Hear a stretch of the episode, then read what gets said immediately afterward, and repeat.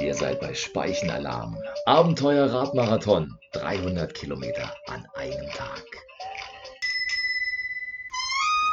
Hallo, schön, dass ihr wieder vorbeihört und mit dabei seid im Podcast. Mein langer Weg zur Mecklenburger Seenrunde. 300 Kilometer Radmarathon an einem Tag, wo ich immer noch nicht weiß, ob es am Ende wirklich gut ausgeht. Das hier ist der Podcast von einer Wahnsinnsidee, von der ich am Anfang dachte, bin ich verrückt. Und doch scheint der Wahnsinn jetzt wieder ein Stück mehr Wirklichkeit zu werden, denn ich habe das Aller, Allerwichtigste überhaupt gemacht bei einem solchen Projekt. Jawohl, und das solltet ihr euch auch rot ankreuzen. Ich habe angefangen. Ganz wichtig. Ich bin ja eher so nach der Art schnell entflammbar mit neuen Ideen und dann aber auch schnell wieder vergessen. Aber mit dieser bewährten Methode komme ich diesmal einfach nicht durch, denn die Anmeldung bei der Mecklenburger Seenrunde steht, der Termin im Mai auch. Und ohne Fitness wird das ein Desaster, woran mich immer wieder die Mails der MSR erinnern mit äh, dem konkreten Trainingsplan.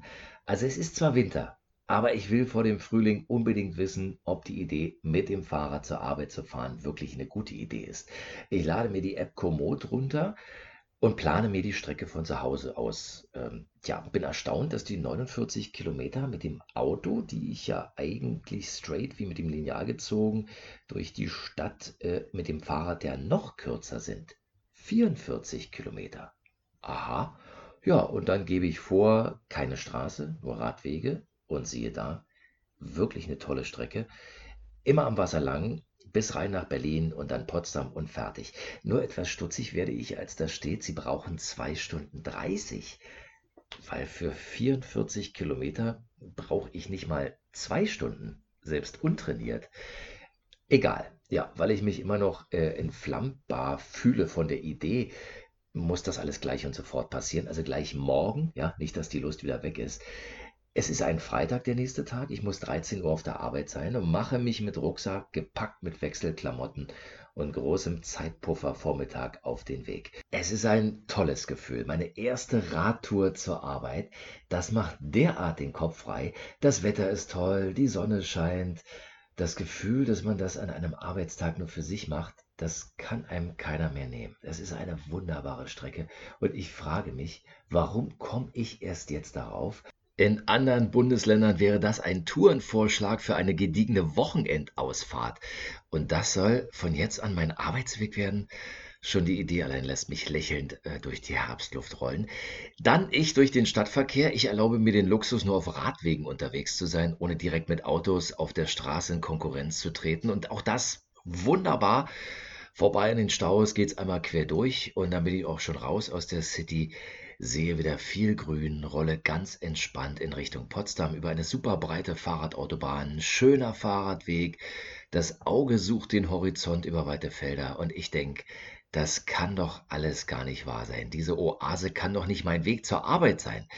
Dann geht's durch einen Wald, es wird immer schöner, immer romantischer. Ich sehe Wasser, ich sehe Natur und bekomme erste Urlaubsgefühle und dann geht's nach Sakro rein in den Schlosspark und bevor ich mir selbst sage, kneif mich mal, ich kann es ja kaum glauben, was das für eine tolle Route ist, stehe ich plötzlich am Havelufer, sehe rüber nach Potsdam, kann die Kliniker Brücke sehen, aber auch sehr viel Wasser dazwischen, also zwischen mir und dem anderen Ufer. Ja, ich checke meine Komoot-App, den Routenplaner, den ich mir vorher gar nicht so genau angesehen habe, und sehe, da, wo ich jetzt stehe, sollte eigentlich ein Wassertaxi rüberfahren. Ja, aber nicht Mitte November, wie ich auf einem Schild lesen konnte. Dankeschön. Naja, super. Und jetzt?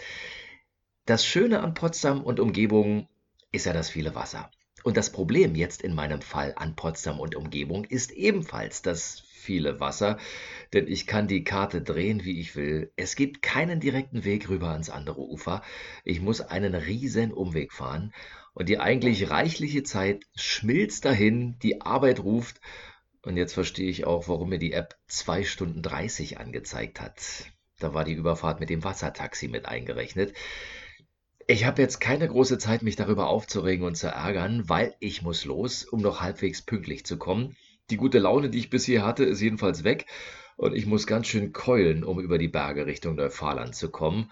Ja, und mir geht immer wieder ein Gedanke durch den Kopf, das kann doch nicht wahr sein. Ja? Was für eine Achterbahn der Gefühle. Erst euphorisch und jetzt tief enttäuscht. Naja, ich muss 15 Kilometer gut machen. Die habe ich jetzt mehr auf dem Tacho. Ja, und schon 40 Kilometer in den Beinen. Ich mache es kurz. Ich habe es noch fast pünktlich zur Arbeit geschafft. Es waren dann am Ende 57 Kilometer statt der 43 eigentlichen. Ja, ich meine, das nenne ich mal einen gelungenen Trainingsauftakt. Ja, allein der Respekt der Kollegen war es dann wert. Also zurück geht's dann jedenfalls am Abend mit der Bahn und der Idee, das dringend demnächst mal mit der richtigen Route zu probieren. Mit dieser Pleiteerfahrung der falschen Route gehe ich auf jeden Fall nicht in den Fahrradwinter. Das muss doch gehen. Und ob mir dann die nächste Tour besser gelungen ist, kommt einfach mit in der nächsten Folge hier im Podcast Speichenalarm Abenteuerradmarathon 300 Kilometer in einem Tag.